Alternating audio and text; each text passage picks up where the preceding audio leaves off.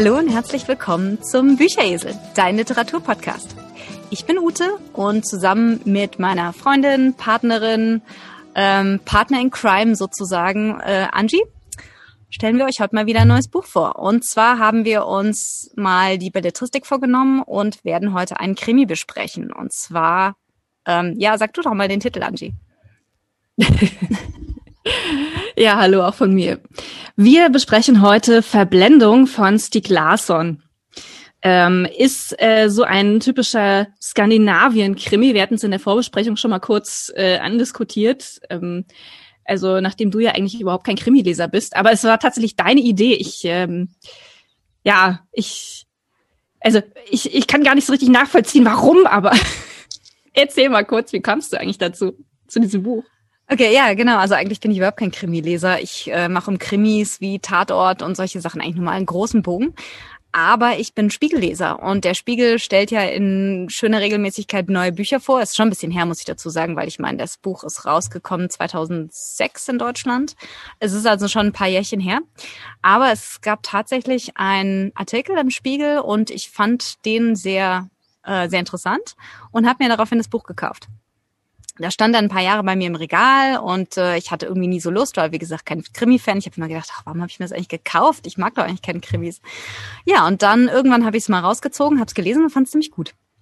Insofern habe ich das vorgeschlagen und wir haben eben gesagt, wir wollen ein bisschen mehr vielleicht auch so in die, sage ich mal, ähm, Krimischiene, Belletristik-Schiene und naja, die Skandinavien-Krimis sind ja wirklich ziemlich beliebt in Deutschland, haben eine sehr, sehr große Leserschaft. Also es ist Wahnsinn, was da für Auflagen sind. Ähm, das ist, das ist unglaublich. Insofern, ja, haben wir uns mal entschieden, wir machen Verblendung. Das erste Buch der Millennium-Reihe. Ja. Ähm, ich, bevor wir weitermachen, würde ich einfach schnell mal kurz zusammenfassen oder kurz anreißen, worum es geht, oder? Ja, mach das. Gut. Es geht um ähm, einen Wirtschaftsjournalisten, Michael Blomquist heißt er. Ähm, der hat am Anfang des Buches äh, gerade mal eben so seine Karriere mit einem Artikel über so einen Großindustriellen an die Wand gefahren, mehr oder weniger. Also der hat äh, einen Artikel geschrieben und daraufhin hat also dieser dieser ähm, Wirtschaftsmogul, der hat ihn also ähm, wegen Verleumdung verklagt und äh, Michael Blomquist ist also nach allen Regeln der Kunst schuldig gesprochen worden, wird äh, zu einer Geldstrafe und zu einer äh, Gefängnisstrafe verurteilt. Also offensichtlich nehmen die äh, schwedischen Gerichte Verleumdung sehr, sehr ernst. Und ähm, also Michael Blomqvist ist ähm, Redakteur in einer Zeit, bei einer Zeitschrift, bei einem Magazin, das heißt Millennium, also Namensgeber der Reihe. Und er zieht sich also aus dieser, ähm, aus dieser, aus der Redaktion zurück und äh, nimmt einen Auftrag von Hendrik Wanger, Hendrik Wanger an. Das ist ein pensionierter Industrieller mit einem relativ großen Konzern, der ähm, zu der Zeit etwas wackelt und ähm, Henrik Wanger beauftragt ihn damit herauszufinden, was mit seiner Nichte Harriet passiert ist, die vor über 30 Jahren, ähm, ich glaube mit 16, irgendwann spurlos verschwunden ist. Und äh, Michael Blomqvist nimmt also diesen Auftrag an, zieht also da in die Nähe, das ist irgendwo völlig JWD auf irgendeiner so äh, Halbinsel in Schweden und ähm, irgendwann taucht dann auch äh, Lisbeth Salander auf. Das ist die zweite Hauptperson. Das ist eine Hackerin, die ähm, als Ermittlerin für eine Sicherheitsfirma arbeitet und die stößt also äh, aus gewissen Gründen dann zum Team Blomquist. Und äh, die zwei machen sich also dran, diesen Fall zu lösen und graben eine ganze Weile, bevor sie dann tatsächlich äh, den entscheidenden Hinweis finden, um das Schicksal von Harriet, Harriet Wanger aufzu, aufzuklären. Genau. Das ja. so, so mal kurz als richtig. angerissener Teaser. Richtig, genau. Wir wollen ja nicht, nicht wirklich viel verraten. Äh, das ist ja so ein bisschen beim Krimi so, wenn man zu viele Details und Einzelheiten verrät, dann braucht man das dann am Ende nicht mehr zu lesen. Und wir möchten unsere Hörer ja dazu ermutigen, die Bücher, die wir besprechen, zu lesen und wollen nicht alles von wegnehmen und, und vorkauen. Ich sage noch mal kurz was zum Autor. Äh, Stieg Larsson ich wusste ehrlich gesagt sehr wenig über ihn, als ich das Buch gekauft habe und gelesen habe. Äh, eigentlich nur, dass er quasi früh mit 50 am Herzinfarkt gestorben ist und dass die Bücher alle äh, erst nach seinem Tod veröffentlicht wurden. Das war so das Einzige, was mir bekannt war. Und dann habe ich ein bisschen, ein bisschen gegraben und habe das Internet bemüht und es ist sehr interessant, weil Stig Larsson ist eine sehr interessante, sehr schillernde Persönlichkeit in Schweden, ähm, ebenfalls ein investigativer Journalist, Schriftsteller ähm, und Herausgeber des antirassistischen Magazins Expo. Insofern ähm, Michael Blomqvist, der Held der Millennium-Triologie, also wir kümmern uns jetzt vor allem um das erste Buch Verblendung, aber es sind tatsächlich drei Bücher erschienen, ähm, ist so ein bisschen sein alter Ego, könnte man sagen. Also er hat sehr viele, hat sehr viele autobiografische Züge, kann man sagen. Äh, Stig Larsson ist 1954 in Nordschweden geboren worden. Er, seine Eltern waren relativ jung, als er geboren wurde. Die waren beide 19 und waren noch in der Ausbildung. Insofern ist er erstmal bei seinen Großeltern aufgewachsen in einem kleinen Dorf in Nordschweden in einer Landschaft mit viel Schnee und Kälte im Winter und langen Sommertagen. Und diese Landschaft hat ihn sehr stark geprägt. Diese Landschaft setzte auch irgendwo ein Denkmal in, in dem Buch Verblendung. Da spielt er oben in, in Nordschweden quasi. Und am Anfang ist es halt sehr kalt und viel Schnee und ich glaube, die haben Kälte von minus 50 Grad zum Teil, hat er, glaube ich, äh, erwähnt in dem Buch. Insofern, äh, das ist so das, das Land oder die Landschaft, ähm, die Gegend, in der er selber aufgewachsen ist. Äh, zu seinem Großvater hat er ein sehr, sehr gutes Verhältnis. Sein Großvater war Kommunist und hat dem jungen Stieg sehr, hat mit ihm sehr viel über Politik gesprochen. Ich meine, er war acht Jahre, als er zurückgekommen ist. Es ist immer so die Frage, wie viel äh, Politik kann man mit einem Achtjährigen besprechen. Aber er hat ihn wohl definitiv ähm, stark beeinflusst in seinem späteren Werdegang. Seine Eltern haben sich dann in der Universitätsstadt Umeå, die ist so im, auch im nördlicheren Schweden, ähm, haben sich dann dort niedergelassen und haben ihn wieder zu sich geholt. Er hat dann noch einen Bruder bekommen da war acht und er fand es erstmal ganz furchtbar, wieder zurück in die Stadt zu ziehen. Also hat die, äh, die, das Landleben sehr stark vermisst, das Dorfleben. Ähm, hat dann aber sehr schnell eine neue Leidenschaft gefunden, das Schreiben. Und zwar haben ihm seine Eltern eine Schreibmaschine geschenkt, da war gerade 13 und er hat dann wirklich geschrieben, geschrieben, geschrieben. Er war schon als Jugendlicher beim Kommunistischen Arbeiterbund aktiv und hat dort Pamphlete geschrieben, Artikel für das Parteiblatt und für verschiedene andere linke Zeitschriften und Zeitungen. Er hat, ähm, er hat sich für Science Fiction interessiert und hat Fanfiction geschrieben mit anderen zusammen, zum Teil alleine. Er hat irgendwelche Kurzgeschichten für Hobbymagazine geschrieben. Er war Mitglied in verschiedenen Science Fiction Fanclubs. Das war so sein erstes Genre, kann man sagen. Ähm, er hat dann ein, ich kenne mich mit dem schwedischen oder mit dem skandinavischen Bildungssystem nicht so aus, aber er hat dann so eine Art Abschluss in Sozialwissenschaften gemacht und hat sich für die Hochschule für Journalismus in Stockholm beworben, fällt aber durch die Eingangs- oder ist durch die Eingangsprüfung gefallen und wurde nicht angenommen.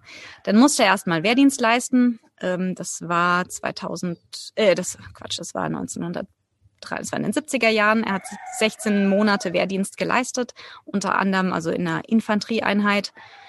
Zur selben Zeit wird Schweden von einer Geheimdienstaffäre erschüttert, und zwar der IB-Affäre, die von den linken Journalisten äh, Jan Guyot und Peter Bratt aufgedeckt wurde. Es ging hier um eine spezielle Abteilung der Armee oder des Geheimdienstes, des, des militärischen Geheimdienstes, der linke Parteiabweichler und Gewerkschaftsmitglieder in Schweden selber ausspioniert hat, aber auch wohl im Ausland äh, Spione untergebracht hat, unter anderem bei den Palästinensern und überall so ein bisschen die, die Finger im Spiel hatte. Die haben unter anderem auch zum Beispiel der, der CIA die Namen von, äh, von Vietnam Deserteuren verraten, die in, in Schweden Asyl gesucht haben und äh, dass, dass die dann sozusagen ausgeliefert wurden. Also es war alles kein Ruhmesblatt für die schwedische Regierung. Und damals gab es den Ministerpräsidenten Olof Palme, der international sehr angesehen war, kann man sagen, der Sozialdemokrat war, der hat damals ausgesagt, er hätte davon alles nichts gewusst. Ähm, das wurde so ein bisschen versucht, äh, ja, so ein bisschen husch husch. Also keiner, keiner der Minister, der Mitarbeiter dieses, äh, dieses äh, dieser geheimen Abteilung wurde je verhaftet oder zur Rechenschaft gezogen. Aber die zwei Journalisten wurden wegen Spionage zu Gefängnisstrafen verurteilt. Das war, das hat unglaubliche Wellen geschlagen. Also in dem Jahr wussten die Zeitungen im Grunde genommen nichts anderes zu berichten. Es gab immer neue Details. Es gab große Demonstrationen, an denen Tausenden, vor allem junger Menschen teilnahmen, die ähm, eben für die Freilassung dieser zwei Journalisten auf die Straße gegangen sind. Ähm, das waren die Helden der Generation sozusagen. Und das hat Steve Larson eben auch geprägt. Der hat diese Affäre genau verfolgt. Er war damals 19 Jahre alt und hat später äh, Details in dieser Millennium-Serie eingebaut. Also auch in, in, Verblendung vielleicht noch nicht so ganz so stark. Da ist die, die Verquickung vor allem in der Wirtschaft. Also da geht es vor allem um Wirtschaftskorruption. Später in den anderen beiden Bänden geht es eben auch um diese politische Korruption. Also das hat ihn sehr stark geprägt und hat dann eben ihn auch so ein bisschen dahin gebracht, dass er eben gerne als Journalist hätte arbeiten wollen. Ging dann aber erstmal nicht, weil wie gesagt, er wurde ja nicht angenommen an, an dieser Schule. Und er ist dann 1977 nach Eritrea, also er hat sich sozusagen so ein bisschen für die Unabhängigkeitskriege in, in Afrika gegen den Kolonialismus interessiert und hat da äh, auch für geschrieben und hat sich dann, ist dann tatsächlich nach, nach Eritrea gegangen und hat dort bei der Guerilla ähm, eine Truppe junger Frauen ausgebildet für, für diese Guerilla-Bewegung, die ja damals dann äh, die Unabhängigkeit Eritreas auch forciert hat. Und er hat durch seinen Wehrdienst eben die, diese, den Dienst an der Waffe ja auch gelernt und den, den Umgang mit Granatwerfern und all solchen, äh, solchen Dingen. Und das hat er eben dort dort hat er eben diese jungen Frauen ausgebildet und er hat später geschrieben, dass, dass er unglaublich beeindruckt war durch diese, durch das Selbstbewusstsein dieser, dieser Frauen und auch die Gleichberechtigung in dieser so sehr sozialistisch geprägten Guerilla-Bewegung. Er ist dann zwei Jahre später oder ein Jahr später zurück nach Schweden und hat 1979 durch Zufall eine Stelle bei der, beim schwedischen Nachrichten, bei der schwedischen Nachrichtenagentur TT bekommen. Allerdings nicht als Reporter, was er gern gemacht hätte, sondern als Nachrichtengrafiker. Er hat aber auch in seiner Karriere tatsächlich, äh, naja, Essays, Artikel und Literaturkritiken verfasst. 1981 ist er dann zusammen mit seiner Lebensgefährtin auf Studienreise nach Grenada gegangen, wo eine politische Bewegung, die New Jules Movement, äh, nach einer Re Revolution ein sozialistisches System errichtet hatte. Dieses System ist dann relativ schnell durch innere, internen Streit und Zank wieder in sich zusammengebrochen und die USA hat dann natürlich, die wollten kein zweites Kuba in, in also Grenada liegt in der Karibik, ist eine Karibikinsel, muss man dazu wissen. Ähm, die wollten dann natürlich keine weitere sozialistische, ähm, kein sozialistisches Regime sozusagen haben. Die haben dann nach Kräften das Ganze de äh, deestabliert. Und ähm, Insofern war das nur eine sehr kurze Episode dort und er ist dann auch wieder zurück nach Schweden. Aber das, das zeigt so ein bisschen so seine, er war eben sehr stark links eingestellt. Er hatte äh, diese Idee, er hat eben gegen Kolonialismus geschrieben, er hat ähm, den Sozialismus, er war, er hat von sich selber gesagt, er war Kommunist oder er sei Kommunist gewesen. Ähm, er stand allerdings immer auf dem Grundlage des einer Demokratie, sagen wir es mal so. Also diese Auseinandersetzung mit dem Imperialismus und koloniale Unterdrückung war sozusagen so ein bisschen eine Konsequenz ähm, seiner politischen Einstellung, dass er eben generell sehr links eingestellt war. Darf ich mal so, ganz kurz eingrätschen? Ja. Äh, also Eritrea war in den 70ern keine Kolonie, sondern war, zu, war dem Königreich äh, Äthiopien zugeordnet. Die haben quasi gehörte, gehörte zu. Äthiopien. Ja, zu Äthiopien. Das ist schon klar. Ja, weil du Kolonie gesagt hast. Eritrea hat sich ja von, von Äthiopien abgespalten, weil sie sich unterdrückt gefühlt haben von Äthiopien. Äthiopien ja, selber war nicht. mit Kolonialismus nichts zu tun. Nee, aber das ist eine der Dinge. Er hat sich für die generell für für ähm, für Freiheitskampf, für den antikolonialen und eben auch den Selbstbestimmungskampf, vielleicht könnte man das so sagen. Ähm, das war vielleicht jetzt kein antikolonialer Kampf, wobei die haben sich eben so ein bisschen als Kolonie von von äh, von Äthiopien gefühlt, weil die eben sehr unterschiedlich von von von Äthiopien selber waren und Eritrea ist ja dann auch unabhängig von oder ist heute noch unabhängig von Äthiopien. Die haben ja lange Krieg miteinander geführt ja, wie dem auch sei. Also man könnte vielleicht sagen, dass, dass, ähm, dass er sich diesem Selbstbestimmungskampf der afrikanischen Völker, dass er sich dort in den 70ern eben da so ein bisschen für interessiert hat. Ähm, ja, sein Job bei dieser Nachrichtenagentur hat ihn nicht wirklich ausgefüllt und er hat sich dann, er hat sich neues Betätigungsfeld gesucht in, in Schweden und zwar Rechtsextremismus. Er wurde Experte für Rechtsradikalismus, Rechtsextremismus in Schweden und hat dort eben, wurde wirklich der führende Experte auf dem Thema, hat viele dieser Bewegungen eben analysiert, sich angeschaut. Ähm, er wurde, er hat dort einige, sehr viele Bücher geschrieben. Er hat äh, auch zum Beispiel, also er hat auch Bücher über über ähm, den US-Imperialismus geschrieben. Er hat Bücher über Ehrenmorde geschrieben, über Feminismus. Also er hat sehr sehr viele Sachbücher veröffentlicht in der Zeit, so in den 80er und frühen 90er Jahren. Ähm, das Buch Extremhögern, ähm, das hat er 1991 veröffentlicht mit der schwedischen ähm, mit, mit Annalena Lodenius zusammen.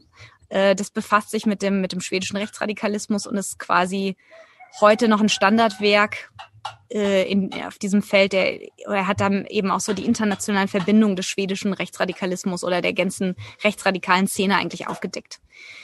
Das ist auch ein großes Thema oder eins der Themen in seinem Buch Verblendung, muss man dazu sagen. Ähm, er hat dann 1995 die Expo-Stiftung gegründet und wurde Herausgeber des gleichnamigen Magazins. Ähm, hier sehen wir auch wieder eine Parallele zu Michael Blomqvist, dem Held von, von Verblendung, der ja auch Herausgeber des Millennium-Magazins war. Ähm, die Stiftung und das Magazin wurden Ziel rechtsradikaler Angriffe. Zeitweise stand Stieg Larsson auch unter Polizeischutz und seine Lebensgefährtin hat in Interviews und im Buch später erzählt, dass sie eben sehr, sehr vorsichtig waren, ähm, immer versucht haben, also sie sagt selber, sie hat nie erzählt, mit wem sie selbst zusammen ist, ähm, dass sie quasi mit, mit Stieg Larsson, dass, dass die zwei eben ähm, Lebenspartner sind. Sie hat nie Arbeitskollegen zu sich nach Hause eingeladen. Also sie waren immer sehr, sehr vorsichtig, eben aufgrund dieser, dieser rechtsradikalen Bedrohung. Er ist, wie gesagt, anerkannter Experte gewesen für faschistische, rechtsextreme, neonazische, narzisstische, aber auch rechtskonservative Bewegungen. Also zum Beispiel die Partei in Schweden, die Schwedendemokraten. Das ist im Grunde genommen so ein bisschen das Dependant zur AfD, kann man sagen. Die sind in den 90ern, haben die sich, glaube ich, Schwedendemokraten genannt und haben eben eine sehr radikale Agenda vorangetrieben, also so ein bisschen unter dem Deckmäntelchen des Konservatismus. Ja, und er hat eben diese, diese Schwedendemokraten eben auch ähm, beobachtet und hat Artikel über sie geschrieben und hat immer davor gewarnt, dass die eben auch ins Parlament einziehen könnten und hat äh, gesagt, das ist eine antidemokratische Partei, die nichts von Demokratie hält. Also wie gesagt, sehr, sehr ähnlich der Debatte mit, mit der AfD im Grunde genommen. Und das ist dann auch passiert. 2010 ist diese, sind diese Schwedendemokraten tatsächlich ins schwedische Parlament eingezogen. Ähm, Davor hat Stieg Larsson dann auch immer gewarnt, da war allerdings dann schon tot. Er hat in seinen Roman, also er hat dann angefangen, ähm, Romane zu schreiben. Die, diese, die Millennium-Serie, die sollte ursprünglich zehn Bände umfassen.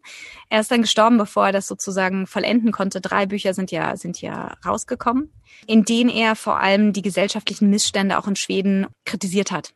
Und die Themen in diesen Bänden sind eben Gewaltkriminalität, Gewalt gegen Frauen, Korruption, Missw Misswirtschaft und gerade eben dieses, das der erste Band ähm, Verblendung, da geht es eben vor allem auch äh, um Gewalt gegen Frauen.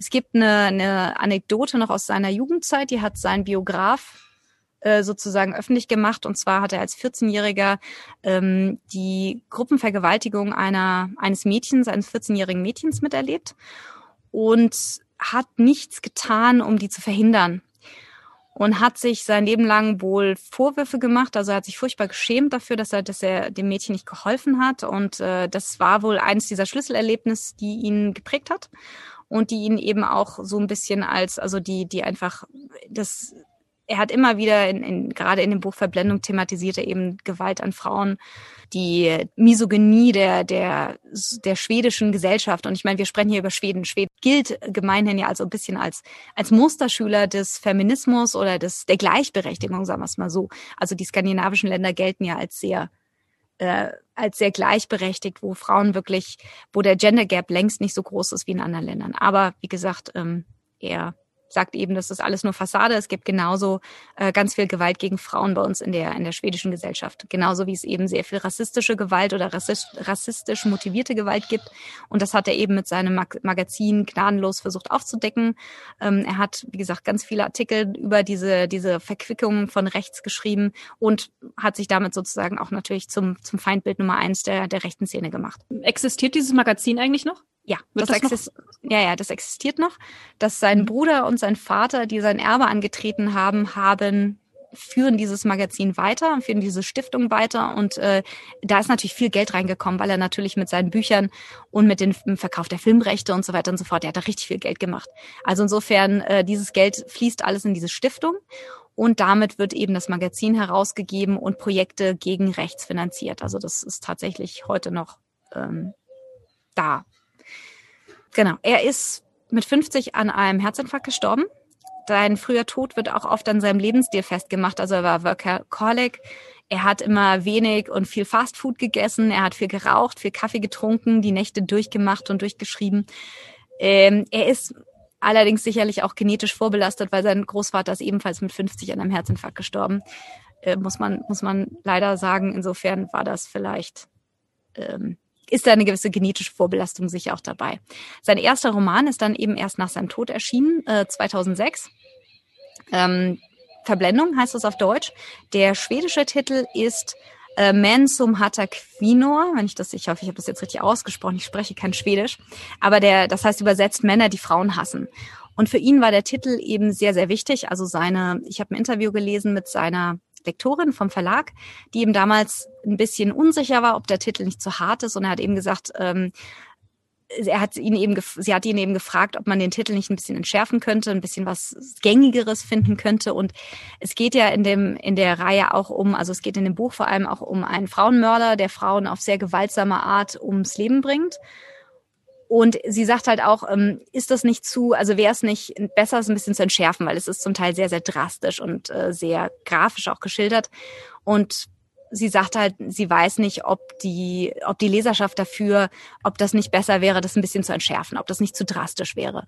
Und er hat ihr gesagt, nein, er möchte den Titel unbedingt behalten, also den Titel der anderen beiden Bücher, das ist okay, wenn das geändert wird, aber den ersten, diesen, diesen Titel äh, Männer, die Frauen hassen, möchte er in jedem Fall behalten und er möchte, äh, und er sagt selber, die die Fälle, die er geschildert hat, die hat er aus Polizeiberichten entnommen. Also die sind alle so passiert, wie er das geschildert hat. Er hat nichts dazu erfunden, er hat nichts ähm, irgendwie ver, also er hat nichts irgendwie verzerrt oder auf, auf die Spitze getrieben, sondern es ist alles tatsächlich so passiert und schlimmer. Und er sagt, ähm, warum soll man die Realität nicht in Büchern abbilden? Na, also wenn die Realität tatsächlich so drastisch ist, wenn diese grausamen Dinge in der Realität passieren, dann kann man da auch ein Buch drüber schreiben. Ja, und er hatte letzten Endes auch recht. Er hat eine ganze Menge Auszeichnungen für die Bücher bekommen. Die sind äh, wirklich durch die Decke geschossen. Also sein erstes Buch ist in Deutschland gar nicht so gut angekommen, aber spätestens nach dem, nach dem zweiten Buch, die Auflage seiner Bücher, es wird auf eine Million Exemplare geschätzt. Er hat ähm, eine Reihe von Auszeichnungen bekommen. Er hat den skandinavischen Krimi-Preis für alle drei Bücher bekommen, 2005, 2006, 2008. Also das, das Buch Verblendung ist 2005 auf, auf Schwedisch erschienen, 2006 auf Deutsch. Er hat äh, den Anthony Award, den Mac, äh, McAviddy Award, den Barry Award in den USA bekommen. Das sind alles Literaturauszeichnungen, jeweils in der, in der Kategorie Krimi. Er hat die Ehrenbürger Bürgerwürde der Stadt Umeå bekommen. Also er ist posthumum, ne? also alles nach seinem Tod. Er hat sehr, sehr viele Auszeichnungen bekommen. Leider hat er die Veröffentlichung seiner Bücher nie mitbekommen und wie viel, wie erfolgreich diese waren. Es kam natürlich zu viel Zank nachdem er gestorben war, weil er hat kein Testament hinterlassen. Er hat nur einen letzten Willen sozusagen auf Papier gebracht, der allerdings juristisch nicht bindend ist, weil, weil es nicht irgendwie attestiert worden ist. Also da ist kein, das hat kein Rechtsanwalt irgendwie unterschrieben oder kein, ist notarisch nicht beglaubigt worden. Da hat er ähm, all seinen Besitz dem Kommunistischen Arbeiterbund von Umeå hinterlassen. Das ist allerdings, wie gesagt, nicht äh, juristisch binden. Insofern sind heute als Erben sein Bruder und sein, sein Vater fungieren als Erben und seine Lebensgefährtin ist auch leer ausgegangen, weil die zwei nie verheiratet waren. Seine Lebensgefährtin äh, heißt übrigens Eva Gabrielsson. Sie hat nachher noch ein Buch geschrieben über ihre Beziehung und es gab noch so ein bisschen die Kontroverse, dass sie diejenige gewesen ist, die die Bücher geschrieben hat, weil er selber als nicht so guter Schriftsteller galt. Also viele Leute haben mir nach seinem Tod gesagt, ah, der konnte gar nicht schreiben. Das war irgendwie, der war vor allem Aktivist und er war mehr so ein mediokrer Journalist, der eigentlich eine schlechte Schreibe hatte, einen schlechten Stil und sie hätte die geschrieben. Ich wage das ein bisschen zu bezweifeln, weil er hat ja wirklich eine ganze Menge Sachbücher vorher schon veröffentlicht, als er noch gelebt hat. Also ähm, das ist wahrscheinlich so ein bisschen der Neid, der da rausspricht. Aber es ist ja auch nicht verkehrt. Ich meine, jeder Schriftsteller hat Lektoren und hat mit Sicherheit auch ähm, jemand, der, der beim Schreiben vielleicht geholfen hat. Das mag durchaus sein. Hm. Naja, die, die Bücher, man muss auch dazu, also ich sag mal, die Bücher, also das eine Buch ist zumindest auch nicht gut geschrieben. Ist jetzt meine persönliche Meinung. Also man merkt, dass er nicht schreiben kann. Ja, ich, es ist halt, sag ich mal, es hat sicherlich, es ist vielleicht qualitativ nicht besonders hochwertig. Es ist eine einfache, leicht verständliche Sprache es ist ja immer so eine Sache, was ist ein gut geschriebenes Buch? Ne?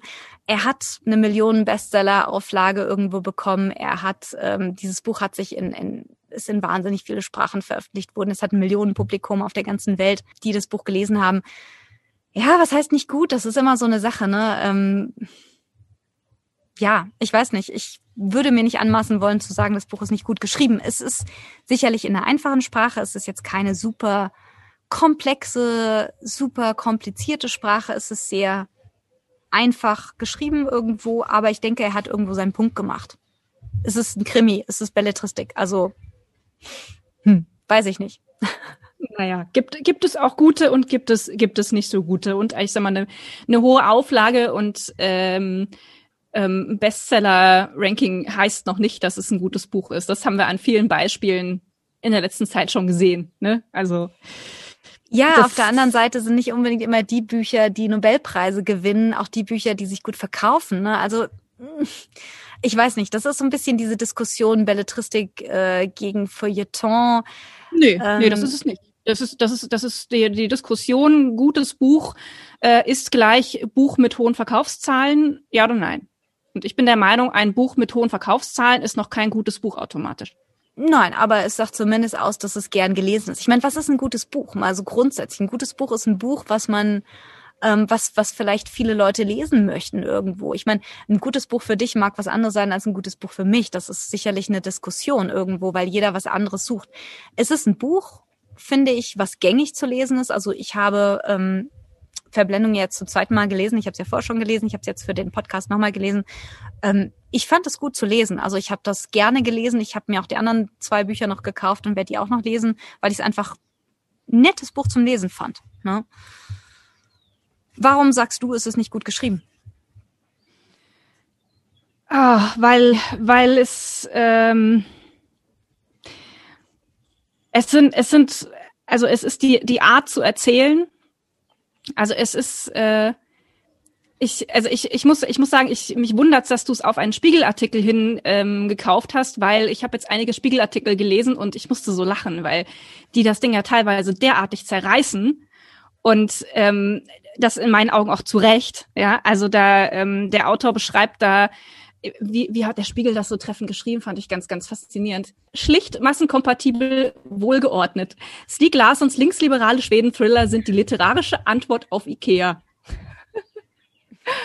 Und äh, also irgendwo schreibt da, wird da, schreiben sie dann, ähm, kleiner Moment, äh, schon im Buch schildert Larsson Nebensächlichkeiten mit einer Akribie, die einer Stasi-Akte würdig wäre. Seine Kleider aus der einer Tasche aus der einen Tasche hängte er in den Kleiderschrank in der Schlafkammer. Die Toilettenartikel räumte er in das Minibad. Dann nahm er sich den Koffer mit den Rollen vor. Aus ihm nahm er Bücher, CDs, einen CD-Player. Und man fragt sich, wie es weitergeht. Und Larson gibt Auskunft. Er stellte die Bücher und CDs ins Bücherregal. In einem Land, zu dessen kulturellen Errungenschaften das Billy-Regal gehört, scheint Systematik eine nationale Tugend zu sein. Also ich musste so lachen, weil es, es trifft, es trifft wie die Faust aufs Auge. Also er, er bringt da teilweise solche Dinger, wo ich mich echt frage, warum hat ein Lektor, warum ist ein Lektor da nicht eingeschritten? Das, das ist, es ist unmöglich, ja. Also ein, ich muss ja sagen, ich habe bei der Lektüre, ich habe wirklich einen Moment gehabt, ich habe so gelacht. Ich habe so gelacht und habe mich nicht mehr eingekriegt. Michael Blomquist ist ja ein absoluter, also der Spiegel schreibt irgendwo ein, ein Superlover, ja ein super Lover, dem selbst äh, der Ehemann ähm, seiner, seiner Redakteurin ähm, freie Hand lässt und billigenden Kauf nimmt, dass, dass er seine Frau begattet. Ja, also Michael Blomqvist und Erika Berger. Erika Berger ist also die, ich weiß nicht, Geschäftsführerin oder so von Millennium. Äh, die, die haben also eine Affäre. Sie ist verheiratet. Wie bitte? Sie ist Chefredakteurin. Chefredakteurin. Mhm. Äh, also äh, die haben eine Affäre schon seit Jahren. Ihr Mann weiß davon und findet das auch alles ganz toll. Und sie lädt ihn also zu einem Weihnachtsfest gemeinsam mit ihrem Ehemann ein. Ja, Michael Blomqvist lehnt verständlicherweise ab und sie zieht ihn also damit auf, ja, dass er wohl zu einem richtigen Dreier noch nicht bereit sei. Und dann schreibt der Autor, er lachte. Erika wusste um seine unerschütterliche Heterosexualität. Und ich bin zusammengebrochen. Ich sag's euch. Ich habe so gelacht. Ich habe ich, ich hab mich echt nicht mehr eingekriegt. Also das, ich, wo soll ich anfangen? Ja, wo soll ich anfangen? Ich habe mir nur gedacht, das ist, das, da, da versucht der Autor wirklich krampfhaft seinen Punkt zu machen. Und wir hatten das schon mal diskutiert, weil du dann meintest, na ja, also er beschreibt seine Figuren mit so einem ironischen Augenzwinkern. Und ich hatte ja dann ehrlich gesagt halb gehofft, dass er irgendwann im Laufe des Buches mit einem Mann im Bett landet, um das wirklich ironisch sein zu lassen. Ja, aber nein, so weit geht der Autor dann leider nicht. Das hätte ich wirklich äh, gut gefunden. Aber ähm, also es ist ähm, irgendwo schreibt, ich glaube, der Spiegel schreibt auch irgendwo, äh, Michael Blomqvist ähm, ist äh, so, wie der Autor gerne gewesen wäre. Mhm. Also er ist durchaus nicht ähm, autobiografisch, sondern er ist ähm, Stieg Larsson in Held. Ja, also Larsson ist ja nie so erfolgreich gewesen, wie ähm, Michael Blomqvist es war, ja, also im Buch zumindest. Ähm, der hat ja, der ist zwar ähm, da in diesem, in diesem Magazin tätig gewesen, aber er hat ja journalistisch nie wirklich was gerissen und war ja mit seinem Magazin eher so, ein so ein Nischenprodukt. Und ähm, naja, also ist, ist leider zu Lebzeiten nie so erfolgreich gewesen, wie, wie es sein, sein Protagonist war. Naja, weiß ich nicht. Ich meine, die, die, äh, wenn du dir anschaust, was er alles veröffentlicht hat, bevor er, ähm, bevor er gestorben ist, kann man nicht sagen, dass er nicht erfolgreich gewesen ist. Also der hat eine Latte ja. von, von Sachbüchern veröffentlicht. Das gelesen wird, steht auf einem völlig anderen Blatt. Ähm, naja gut, ist, äh, wobei, also zwei seiner Bücher sind Standardwerke. Ne? Also alleine hier ähm, auf Wikipedia listet äh, sechs, sieben, acht, neun, zehn, listet zwölf, ähm, zwölf Sachbücher, äh, an denen er mitgeschrieben hat, ähm, beziehungsweise die eh unter seinem Namen veröffentlicht wurden. Also das sind eine ganze Menge von 1990 bis 2004. Das ist eine Auswahl. Also es gibt noch mehrere und es sind zwei Standardwerke über den, den schwedischen Rechtsradikalismus dabei. Ich habe das auch gelesen, dass er, dass, dass er sicherlich gerne ein Michael Blomqvist gewesen wäre. Ich sag mal, mhm. in Romanen kann man sich natürlich immer ein bisschen idealisieren, aber es Klar. ist definitiv ähm, nicht so, dass er jetzt kein, also er hatte durchaus Erfolg. Ne? Also es ist nicht so, dass er irgendwie so so darum gekrebst hätte und nichts nix ähm, hinbekommen hätte. Also wie gesagt, er hat. Ja, aber das das schreibt doch seine seine seine ehemalige Lebensgefährtin auch in ihrer in ihrem Buch, ne, dass sie also dass sie also finanziell nie irgendwie auf die Füße gekommen sind und sie hatten gehofft, das da mit diesen Büchern zu schaffen, haben schon mit einer Eigentumswohnung geliebäugelt und dann stirbt er und sie geht leer aus. Also die haben vorher schon, ähm, sage ich mal, kämpfen müssen, ne? Also ja, gut, ich, gestehe, ich gestehe ein, dass die Person an sich interessant ist. Ne? Also ich meine, so seine Odyssee durch, äh, durch Afrika und die Karibik, er, er ist an sich schon ein interessanter Mensch. Er hat nur leider irgendwie nie den Durchbruch geschafft ich meine, äh, bei, bei der Journalistenschule nicht angenommen worden, dann Ewigkeiten da als Grafiker rumgekrebst und dann letztlich in einer Zeitschrift gelandet, die er selbst selbst, ähm, sag ich mal, gegründet hat und die letztlich eher so ein Nischenblatt war. Also das, ähm, ich, Boah, ich, also glaub, ich, ich weiß nicht, ob ich das so, ob ich das so, ich meine, finanziell ist immer die Frage, was, was ist Erfolg? Natürlich finanziell vielleicht nicht unbedingt wahnsinnig viel Erfolg, ganz klar.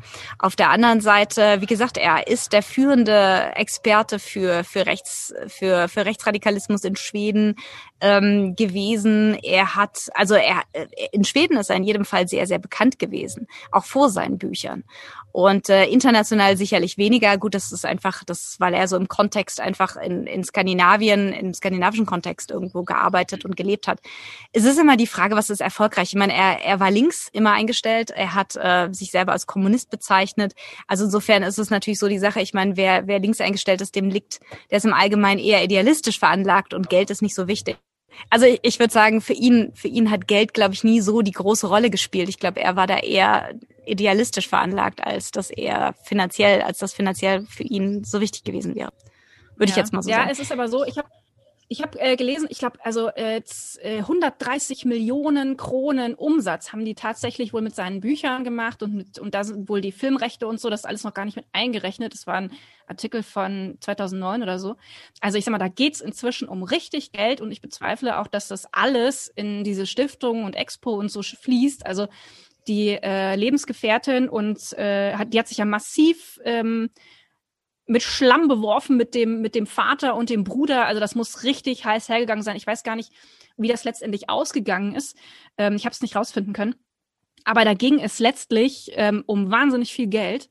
Und ähm, also ich sag mal, ja, er hat posthum quasi den Durchbruch geschafft. Inwieweit das daran liegt, dass er tot ist, es steht natürlich immer auf einem anderen Blatt. Ne? Also man sagt ja zum Beispiel auch Rockstars und so Musiker nach, ähm, dass die oft erst den Durchbruch schaffen, wenn sie schon gestorben sind, und zwar weil sie tot sind.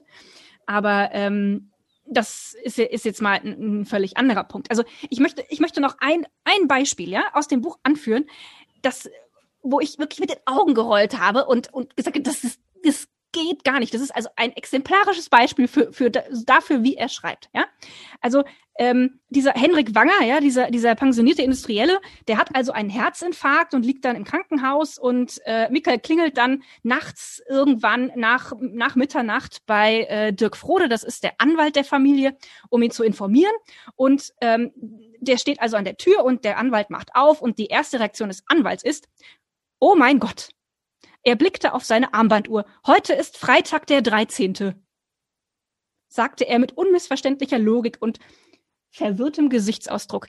Und ich habe mir gedacht, nein, nein, das hat er jetzt nicht geschrieben. Nein, wirklich. Heute ist Freitag der 13. Ich, also ganz ehrlich, wenn wir dieses Buch nicht ähm, für den Podcast gemacht hätten, an der Stelle hätte ich es in die Ecke gefeuert. Weil das, nein, das geht, es geht einfach nicht. Aber okay, also ich, ähm, ich äh, erkenne an, dass wir da unterschiedlicher Meinung sind und ich äh, bin auch der Meinung, dass ähm, eine Frau niemals von sich selbst sagen würde, jeder Polizist musste nur einen Blick auf ihre Mini-Knöspchen werfen, um zu erkennen, dass das ziemlich unwahrscheinlich war, also dass ein Anwalt sie ver vergewaltigt. Ja, ähm, also keine Frau würde über ihre eigenen Brüste ähm, sagen, es ist ein Mini-Knöspchen, aber okay. Ich ähm, also es gibt, es gab in diesem Buch einige Stellen, wo die waren für mich ein absolutes No-Go, ja.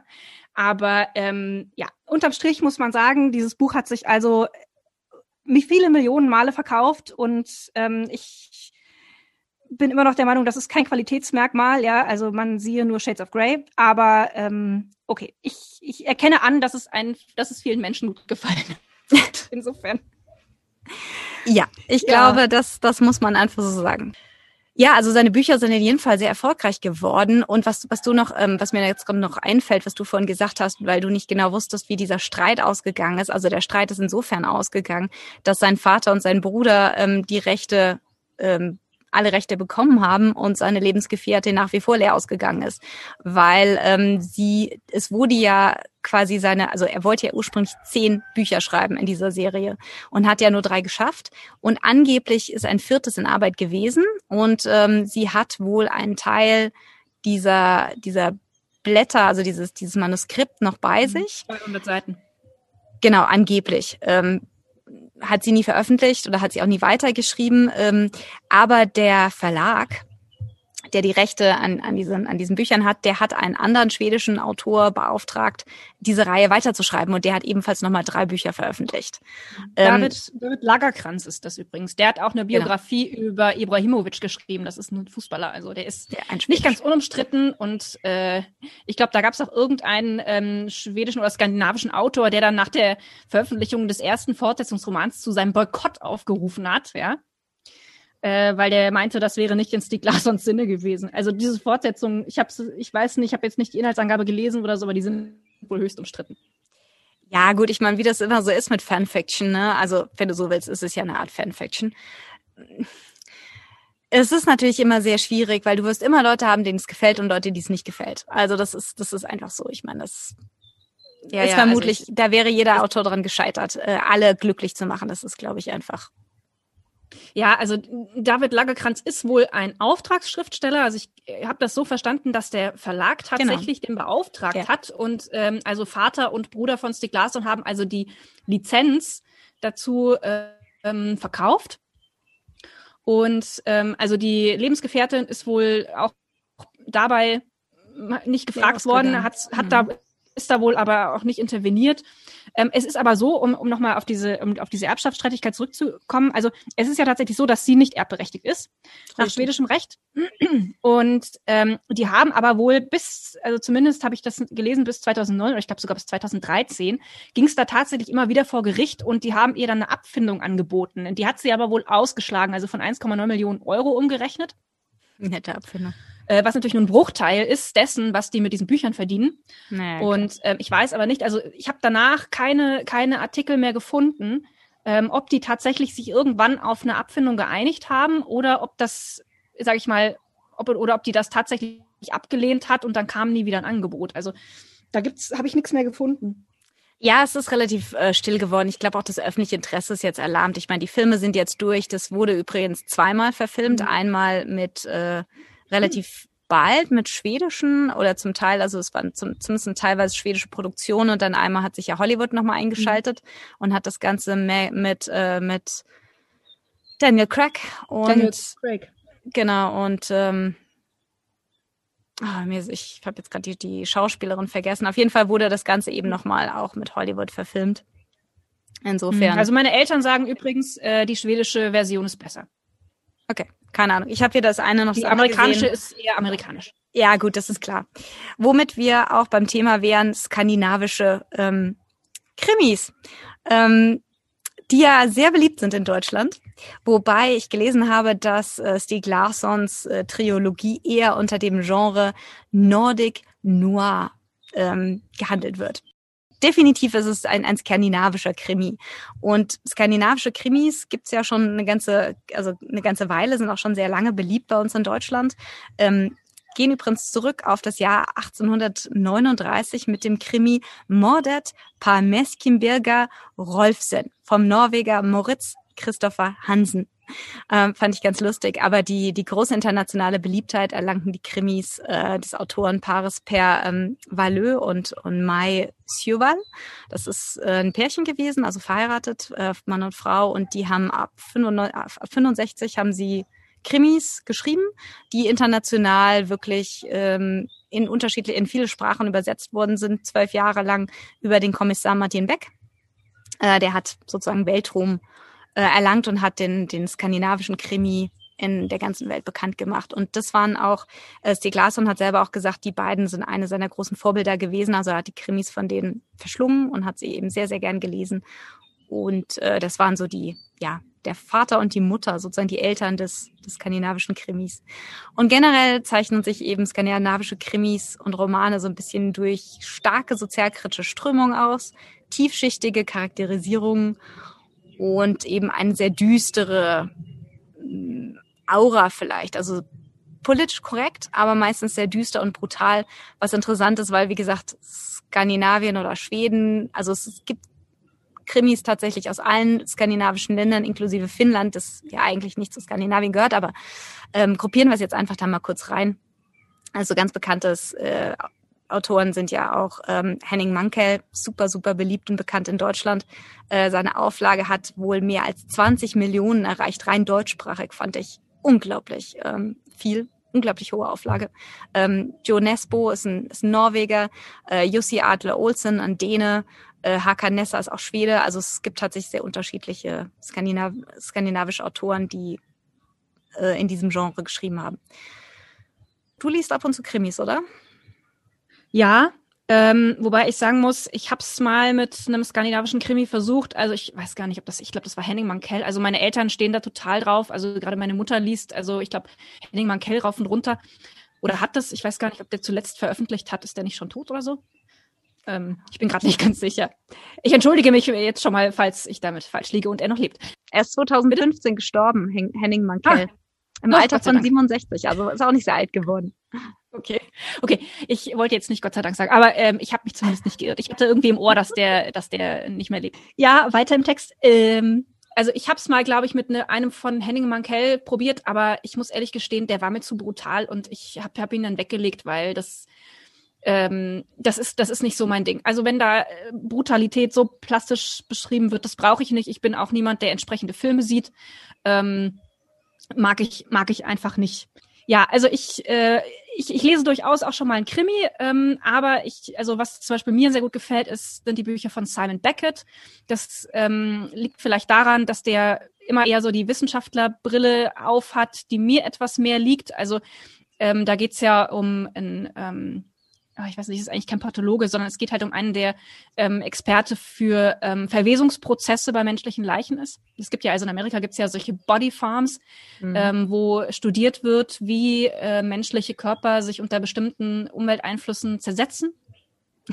Und ähm, das ist eher was, was, was ich interessant finde, was mir liegt. Also das, ähm, deswegen habe ich, also die habe ich sehr gern gelesen. Ähm, ansonsten bin ich ja nicht so der ausgeprägte Krimi-Leser. Wenn, dann muss es ein bisschen lustig sein. Also ich, äh, wie gesagt, so extreme Brutalität und, und so Psycho-Thriller und sowas, das ist alles nicht so mein Ding. Okay.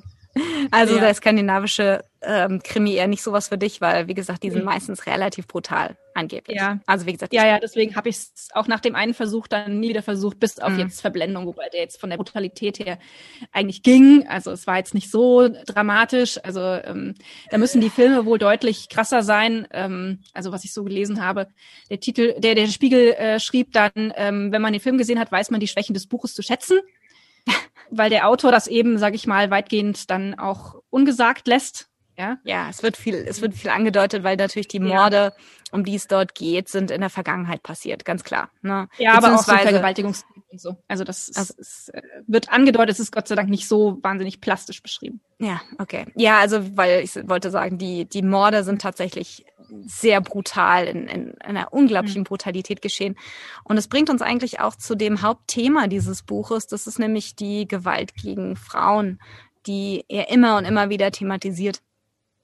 Ähm, insofern ist das Buch auf ersten Blick tatsächlich ein einfacher Krimi, aber auf den zweiten Blick ist es eben vor allem eine Untersuchung oder auch eine Anklage, kann man sagen, ähm, an die Gewalt, die Frauen in der schwedischen Gesellschaft widerfährt der Originaltitel, ich hatte es ja schon genannt, äh, Männer, die Frauen hassen, ist leider im Deutschen Verblendung, ja, hm, ich weiß nicht, ich finde die, die Titel in, im, im Deutschen, in der deutschen Serie so ein bisschen weich gespült. Aber der, der Autor versucht eben aufzuzeigen, dass Gewalt gegen Frauen in der Gesellschaft, in der schwedischen Gesellschaft hier vor allem endemisch ist und dass der Staat im Grunde genommen auch nicht sehr viel dagegen tut.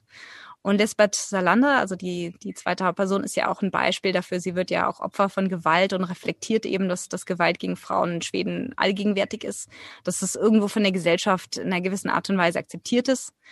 Und sie ist ja auch davon überzeugt, dass Frauen sich selber helfen müssen. Also sie ist jetzt ja auch die, die Persönlichkeit, die, sage ich mal, vom Staat ähm, ja, ohne jetzt zu tief einzusteigen, einsteigen zu müssen. Also sie ist ja, ähm, sie ist ja als Sie ist ja durch verschiedene Heime gegangen. Sie hat einen Vormund, der über ihre Finanzen bestimmt und sozusagen sieht, dass sie ihr Leben normal lebt.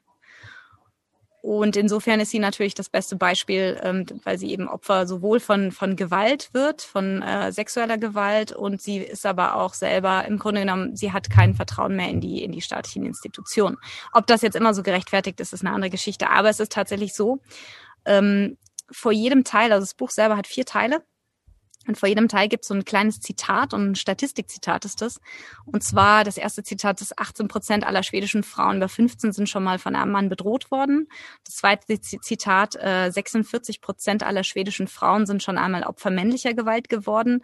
Das dritte Zitat ist, äh, 13 Prozent aller schwedischen Frauen sind schon einmal Opfer schwerer sexueller Gewalt außerhalb einer sexuellen Beziehung geworden. Und das vierte Zitat, 92 Prozent aller schwedischen Frauen, die Opfer sexueller Gewalt geworden sind, haben ihre jüngsten Erfahrungen nicht bei der Polizei angezeigt.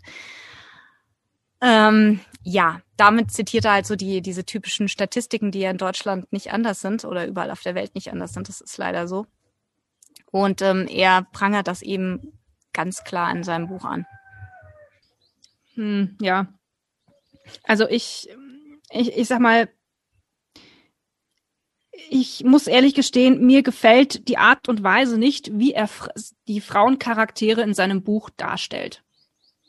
Das finde ich an sich schon äußerst fragwürdig, ja. Also ich meine, ich habe ja schon die, das Beispiel mit dem Mini-Knöspchen gebracht, ja. Was meiner Ansicht nach keine Frau jemals über ihre eigene Rüste sagen würde. Ähm, es, also es ist ja auch so, dass, also er, er definiert die Frauen hauptsächlich über ihre, über ihr Erscheinungsbild. Also das, Adjektiv, das am häufigsten in Zusammenhang mit Lisbeth Salander fällt, ist anorektisch. Und ich habe mal drauf geachtet. Ich habe das nicht gezählt, aber ich habe es mir extra notiert. Und ähm, es ist also dieser dieser Michael Blomquist ist ja also ein weitgehend flacher Charakter, der äh, ja absolut ein absoluter Womanizer offensichtlich ist, der aber nie selbst ähm, die Initiative ergreift, sondern es sind immer die Frauen in seinem Umfeld, die total auf ihn abfahren und ihn verführen, ja. Von Lisbeth Salander über ähm, Erika Berger, die ihren Mann da mit ihm betrügt, äh, bis hin zu einer von den, äh, von den Wanger Frauen. Die kommen alle zu ihm und wollen unbedingt mit ihm schlafen.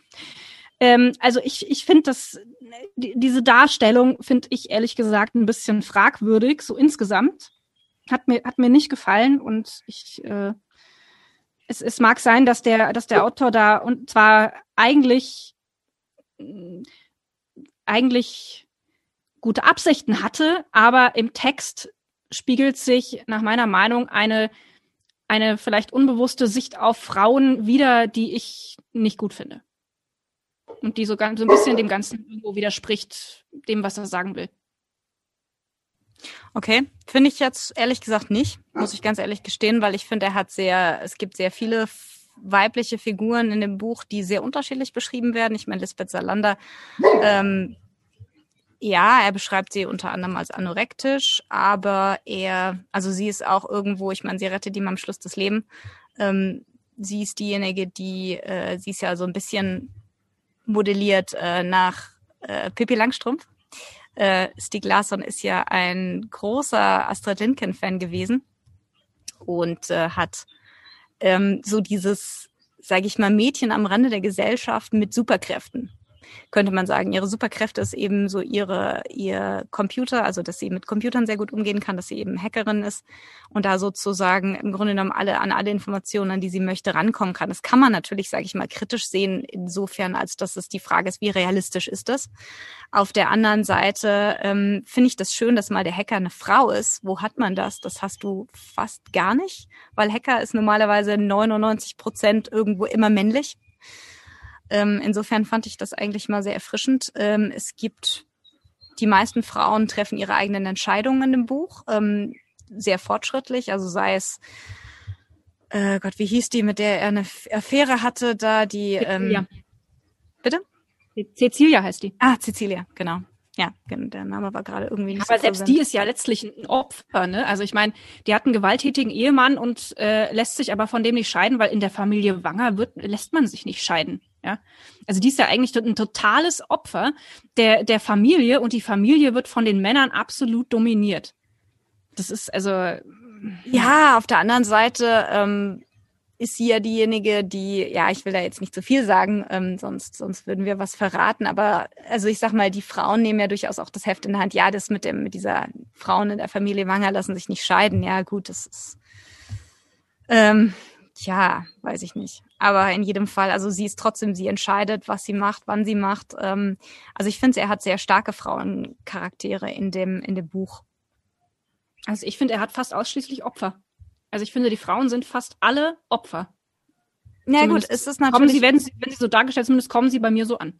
Ja, ganz klar, sie sind Opfer und wenn du so willst, ja, sie sind, also ich meine, Lisbeth Salander ist auch zum Beispiel Opfer geworden, aber auch ähm, sie, sie, sie befreien sich ja aus dieser Opferrolle, wenn du so willst. Also ähm, im Grunde genommen geben, finden sie sich damit nicht ab und stellen halt fest, dass sie selber nur, dass sie nur sich selber, sag ich mal, dass sie äh, sich selber helfen können, dass ihnen der Staat irgendwo nicht hilft, dass niemand anders ihnen hilft, sondern sie nehmen selber das Heft in die Hand und sagen, okay, ähm, ich, ich ziehe mich jetzt aus dieser Lage, aus dieser misslichen Lage raus und ähm, ähm, nehme meinen Opferstatus nicht länger an. Also ich, ich handle jetzt selber. Also sie, das sind keine passiven Opfer, sondern sie, sie handeln eben aktiv. Sie werden Opfer, ja, von einer Gesellschaft, die eben Frauen eben sehr oft zum Opfer macht. Das ist ja, wie gesagt, auch einer der großen Themenbereiche des Buches, eben diese Gewalt gegen Frauen. Aber sie ziehen sich eben raus und sagen, okay, ähm, ich helfe mir selber. Ja, aber ich meine, da muss man doch die Frage stellen, ob ähm, die Vergeltung einer Gewalttat mit eben solcher Gewalt moralisch wirklich zu vertreten ist. Das, ich bin dieser Meinung nicht. Also ich meine, das, der, der macht ja letztlich Pippi Langstrumpf, die ja angeblich das Vorbild sein soll, zu einem Racheengel. Und ich glaube, Astrid Lindgren würde sich im Grabe umdrehen. Das ist Pippi Langstrumpf nie gewesen. Ja. Und äh, also ich, also man kann, also das ist, das ist ja immer so das, ne, ein, ein Opfer sexueller Gewalt wird selbst gewalttätig. Das ist ja eigentlich ein Muster, was, was immer wieder ähm, kommt und immer wieder bestätigt wird. Und aber durch diese Gewalttätigkeit, die diese Opfer dann an den Tag legen, sind sie ja eigentlich noch mehr Opfer, weil das, was ihnen angetan wurde, sie zu Gewalttätern macht wiederum. Und das ja, ist, also ich, ich, sehe das nicht positiv. Sie ist ähm, absolut nicht positiv. Aber das ist genau ja einer der Diskussionspunkte in dem Buch. Das diskutieren ja Lisbeth und, und Michael später ziemlich zum Ende hin, diskutieren sie ja da, genau darüber, äh, über die persönliche Verantwortung äh, für die Art von Mensch, die man ist. Und Michael Blomqvist sagt ja, ja, ne, also der ist halt nur zum Mörder geworden, weil er eben selber missbraucht wurde. Und ähm, das, das sozusagen vielleicht nicht entschuldigt, aber erklärt dieses, dieses Muster. Und Lisbeth Salander hält da ja dagegen. Er sagt, nein, äh, jeder Mensch hat die persönliche Verantwortung und die freie Entscheidung, äh, was er sein möchte, ne? ob er Mensch oder Monster selbst ist. gewalttätig. Sie ja, ja sicher. Einiger selbstgewalttätig. Und Richtig. Zu knapp. Das, das mag sein. Auf der anderen Seite ähm, sehe ich das insofern, ich meine, ähm, sie wird, sie wehrt sich gegen dagegen ähm, gegen Gewalt. Also sie nimmt natürlich das Heft selber in die Hand irgendwo, aber sie wird ja nicht, also sie tut ja nicht, sage ich mal, unschuldigen Gewalt an. Ne? Also sie, ja, aber das heißt doch nicht, dass es, also du kannst jetzt nicht zweimal Unrecht macht Recht. So rum Nein, aber was, das. was soll sie denn tun? Ne? Das, sie hat halt was gelernt. Sie tun soll? Den Typ anzeigen, Herrgott nochmal. Also ich meine, nur weil sie kein Vertrauen in die in die Polizei hat, äh, heißt das ja nicht, dass ihre Handlung ähm, moralisch vertretbar ist. Und das ist sie in meinen Augen überhaupt nicht. Das, also nicht, das, dass es psychologisch nicht nachvollziehbar wäre, aber sie sie wird nur noch mehr zum Opfer, indem sie selbst gewalttätig wird, weil sie ihr, ihren Peiniger ihren Peiniger Gewalt, also weil weil sie ähm, sexuell missbraucht worden ist. Ich finde also das ist ich sag mal, ich, ich, ich verstehe, warum, warum er das so darstellt. Ich finde es aber nicht ich finde, es macht aus ihr, also es, es führt nicht dazu, dass sie aus dieser Opferrolle rauskommt, sondern es, sie ist nur noch mehr Opfer dadurch, dass sie so handelt. Also genau das sehe ich eben anders, weil ähm, ich denke, in dem Moment ähm, hat sie eben gesagt, dass sie eben kein Opfer sein möchte. Sie, sie weiß sich eben selbst zu helfen, ja. Natürlich hätte sie sich an die Polizei wenden können, aber ich meine, letzten Endes wem würde die Polizei glauben? Sie ist letzten Endes ein unmündiges, ein unmündiger Mensch. Sie hat einen Vormund und ihr Vormund, der ihr diese, diese Gewalt antut, ist ein angesehener Rechtsanwalt mit einer weißen Weste. Also insofern ist natürlich so die Frage, was käme dabei raus? Und ähm, das ist ja auch genau das, was er eben in dem Buch aufzeigen möchte, ist, dass einfach die Gesellschaft ähm, letzten Endes diese, diese, ähm, diese Gewalt gegen Frauen irgendwo akzeptiert hat. Ne? Und dass, dass es eben unglaublich schwierig ist, ähm, in vielen Fällen für Frauen Gerechtigkeit zu bekommen, durch Polizei zum Beispiel, durch öffentliche Institutionen. Und äh, das ist ja auch dieser eine, ähm, diese, diese eine Statistik eben, dass 92 Prozent aller schwedischen Frauen, die Opfer sexueller Gewalt geworden sind, nicht zur Polizei gehen. Und das ist einfach leider Gottes ist es so, dass das, äh, das ist ein Trend, der ist weltweit so. Es ist tatsächlich so, dass äh, im Grunde genommen eine riesengroße Dunkelziffer an sexueller Gewalt ist, weil eben viele es nicht anzeigen, weil sie eben wissen, dass das nichts bringen wird. Ne? Das, warum auch immer, ob das jetzt, und das ist, dass das selbst in einer Demokratie wie Schweden tatsächlich wahr ist, finde ich zum Beispiel sehr, sehr erschreckend. Aber selbst dort ist es so, dass die Frauen eben sagen, ähm, sie, sie vertrauen einfach nicht darauf, dass ihren, dass sie Gerechtigkeit bekommen vor Gericht oder bei der Polizei oder wo auch immer. Weil diese Institutionen einfach immer noch sehr stark männlich geprägt sind. Das ist halt leider so.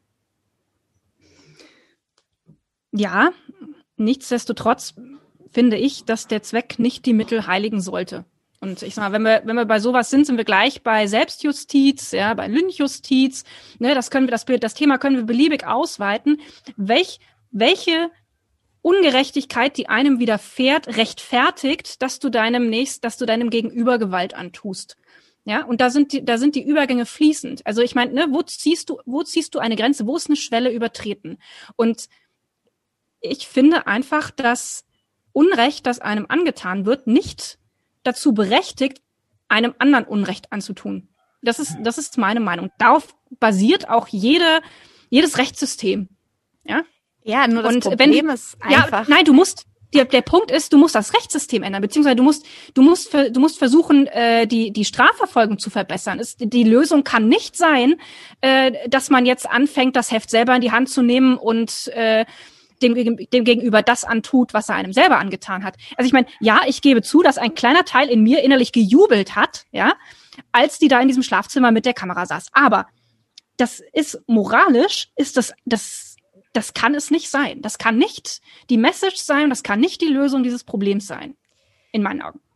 Ja, du hast natürlich recht, grundsätzlich.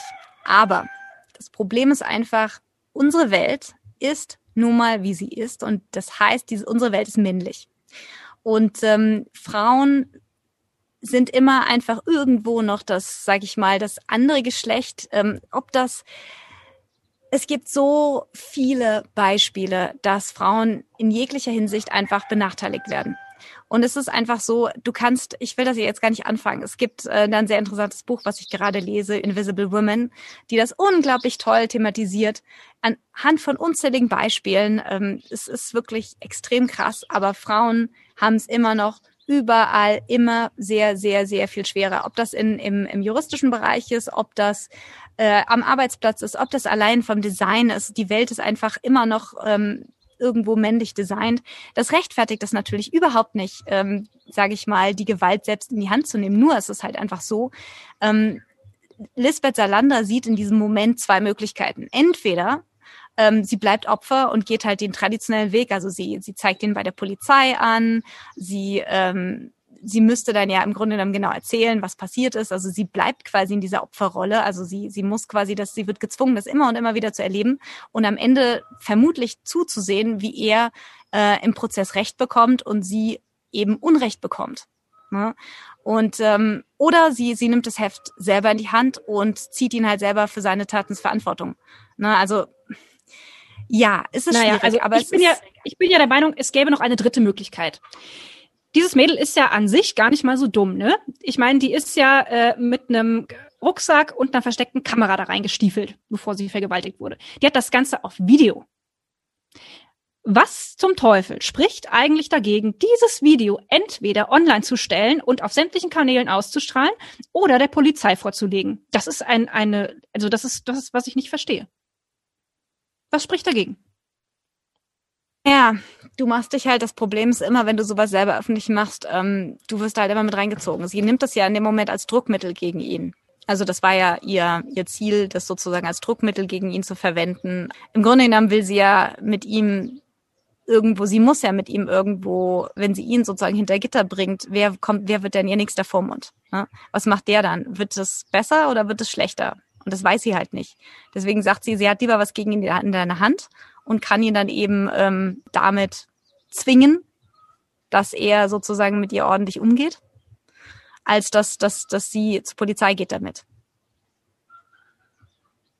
Ja, gut. Also ich meine, es ist ja durchaus nicht so, dass sie ihn nur damit erpresst, sondern es ist ja durchaus so, wie gesagt, ne, dass sie ihm im Prinzip erstmal das antut, was er ihr angetan hat. Ne? Also das ist ja jetzt eigentlich der Punkt. Aber ähm, naja, nicht ganz das Gleiche. Also ne. Ähm, das ist jetzt ein Diskussionspunkt, da kommen wir wohl nicht auf einen Nenner. Ähm, ja, also ich ähm, würde abschließend mal sagen, liebe Leute, ähm, wenn ihr es noch nicht gelesen habt, wenn ihr zu den wenigen Deutschen gehört, die das noch nicht gelesen haben, ähm, lest das Buch, bildet euch eure Meinung. Wir sind ja absolut zwiegespalten im Bücheresel-Team. Ähm, ja, vielleicht ist es unter dem Gesichtspunkt tatsächlich äh, mal interessant zu lesen.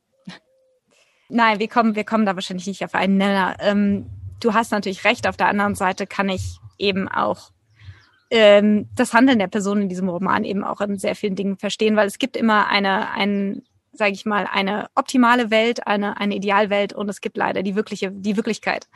Und das ist leider meistens nicht deckungsgleich. Und ich denke, das, das ist hier diese Diskussion, die wir haben.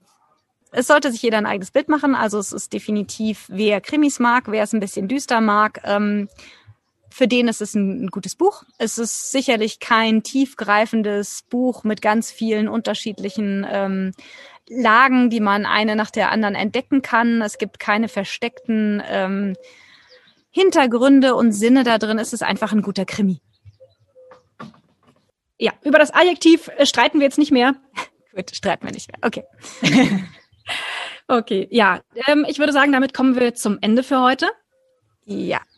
Wir waren mal wieder sehr kontrovers unterwegs. Wir hoffen, es hat euch trotzdem oder vielleicht gerade deshalb gefallen.